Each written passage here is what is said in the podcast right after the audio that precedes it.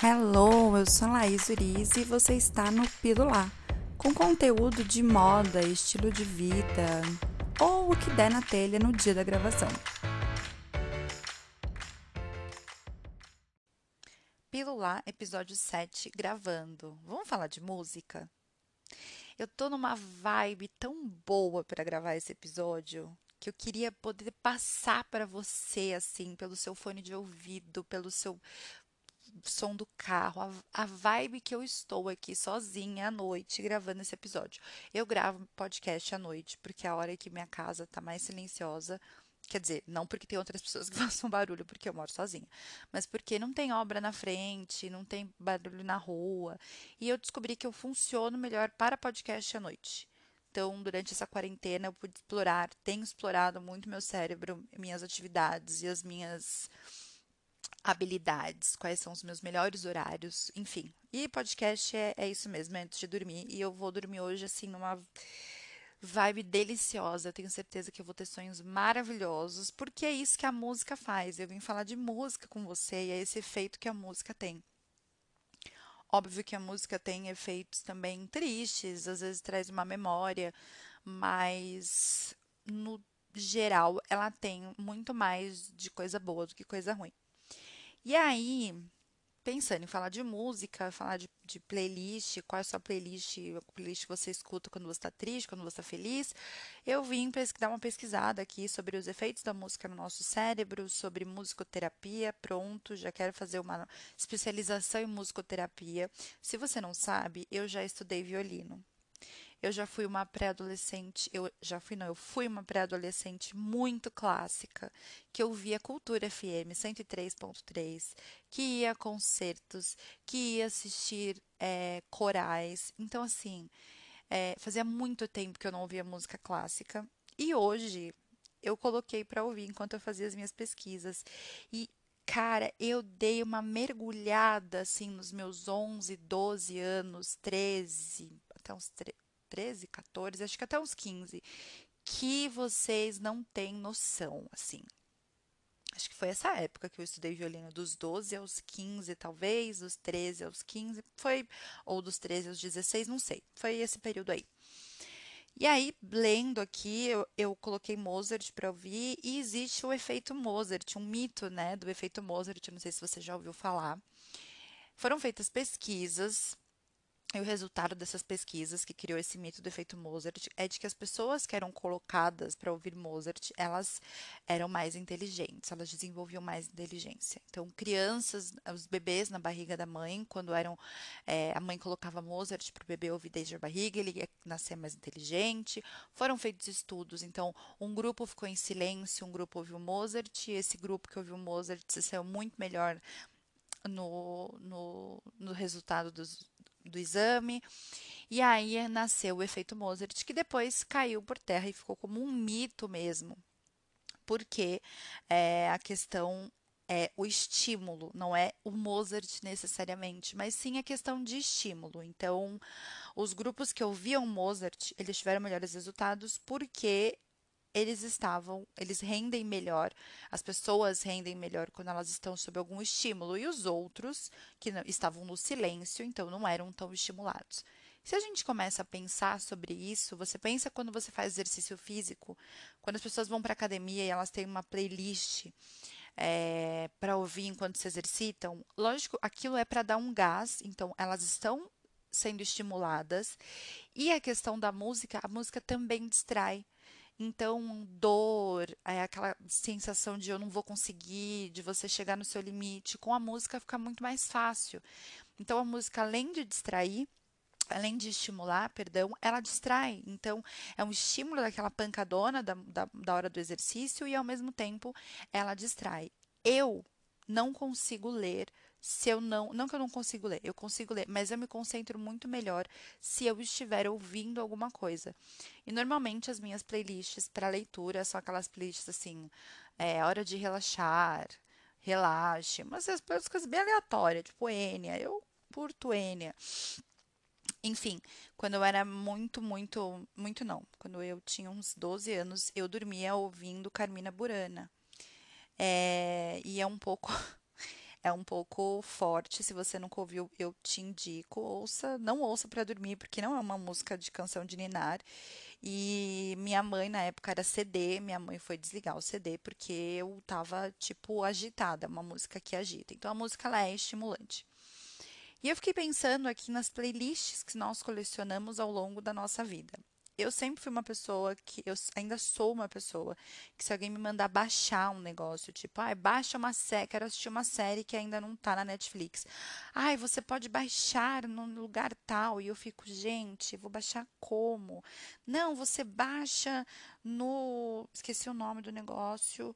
Você baixa lá e aí você vai ler, vai baixar a série, baixar a legenda e juntos os dois arquivos. Cara, não, não sei eu não sou essa pessoa. Eu não não sei hum, fazer nada disso. Não não sei. E é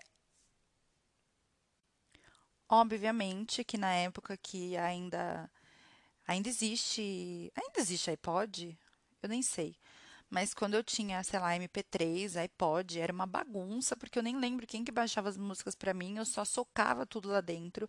Eu nunca fui uma pessoa de pastas organizadas de música, graças aos aplicativos. Eu lembro como se fosse hoje, quando eu descobri os aplicativos de música, foi assim uma descoberta maravilhosa. Eu lembro que eu entrei no carro e não sei se estava com uma amiga, com ex-namorado, sei lá, e falei: olha esse aplicativo aqui, você pode ouvir qualquer música. E se você assinar, eu adoro uma assinatura. Um fato sobre mim, eu adoro fazer uma assinatura. Fazer uma assinatura e baixar um e-book é comigo. Adoro, adoro. Inclusive, estou aqui pensando em assinar a super interessante e a revista Vida Simples. Então, assinar para mim é uma coisa muito legal. E aí, quando eu descobri o o, os aplicativos de música, para mim foi maravilhoso, porque além de tudo eu consegui organizar o que eu estava ouvindo, porque não era eu, na verdade, que tinha que organizar. Eu podia só colocar o nome lá de um artista, apareciam todos os álbuns dele, eu colocava salvar e aqui tá salvo. Tanto que as playlists que eu monto, às vezes as pessoas me falam: "Ai, me indica uma playlist sua". Gente, não. As minhas playlists são as mais ridículas do universo. Se você olhar as minhas playlists, elas são assim: 2000, verão 2017, daí vai ter tipo quatro, cinco músicas. É, Felicidade 2016. Triste, triste. Eu tinha uma, play, uma playlist, não era triste, era sad, porque tem que ser em inglês, né? Era sad. E aí, toda vez que eu. Isso foi no auge da minha depressão. Toda vez que eu queria chorar mais do que eu já chorava, porque eu chorava pra cacete, eu colocava essa playlist. E aí eu chorava. Até minha tia brincava comigo e falava assim: tá na madrugada, chega a madrugada, é a hora do chorinho. E era exatamente isso: era eu me fechar no meu quarto, colocar minha playlist e chorar. E é isso que eu fazia. Eu me fechava no meu quarto e ia chorar com aquela playlist. Apaguei a playlist, obviamente, porque colocar aquela playlist para mim era querer, enfim, é, ter um piripaque, porque era chorar da primeira até a última música. E aí, pensando nessa questão de playlist, né, o efeito que a música traz pra gente, é... acabei ouvindo Mozart aqui, lembrando dessa minha fase adolescente clássica e senti saudade, senti muita vontade de ir uma a um concerto, enfim. Só que o que eu acho muito louco e interessante da música é que é, a nossa, nosso cérebro ele acaba fazendo associações daquela música com pessoas e situações, etc. Então você sempre você tem aquela música que você ouve e você lembra um lugar que você foi, assim como o cheiro, você lembra de uma pessoa, você lembra de um lugar. E as, as música o nosso cérebro faz essa ligação da música com a, com a sensação. E essa minha sensação hoje é uma sensação muito incrível, porque ela me remete à minha primeira paixão da vida que eu estou contando isso no podcast. My God. Mas tudo bem, porque a, o objeto da paixão, da minha paixão platônica, sabe de tudo isso já, somos amigos, não nos vemos há anos, mas conversamos sobre isso. Então, ouvir música clássica me remete muito a essa fase gostosa daquela paixão, da primeira paixão da vida, aquela paixão que nunca nunca virou nada, que nunca se concretizou. Então, que sempre, para mim, sempre tem uma pontinha de borboleta no estômago. Não, não sou apaixonada pela pessoa ainda, pelo amor de Deus, né, gente? São 20 anos. É, mas sempre me remete àquela sensação boa de borboleta do estômago. E aí eu lembro dos dias, enfim. Então, mas eu sempre gostei de música clássica, tá? Não foi por conta disso o meu gosto de música clássica. É, tanto que eu fui estudar violino, vejam. E a paixão foi depois do violino. Porque ele era meu professor de violino. Enfim. E. Então, a música ela leva, ela, ela tem o poder de nos levar para um lugar, né? Então eu coloquei Mozart para tocar aqui enquanto eu estava pesquisando e eu fui, eu fui para lá, eu fui para 20 anos atrás, me vendo assim. E aí veio uma, uma sensação muito boa, uma sensação muito gostosa. Ao mesmo tempo que, por exemplo, eu ouço uma música do Queen que não é triste para mim hoje. Era a música que eu se casar, me casasse com determinada pessoa, ouviria, é, colocaria no meu casamento. Por muito tempo, eu ouvia essa música para chorar, porque é isso que a gente faz na vida, né? A gente ouve música para chorar. Só que hoje é uma música que eu canto quando eu tô feliz, porque é uma música que me deixa muito feliz.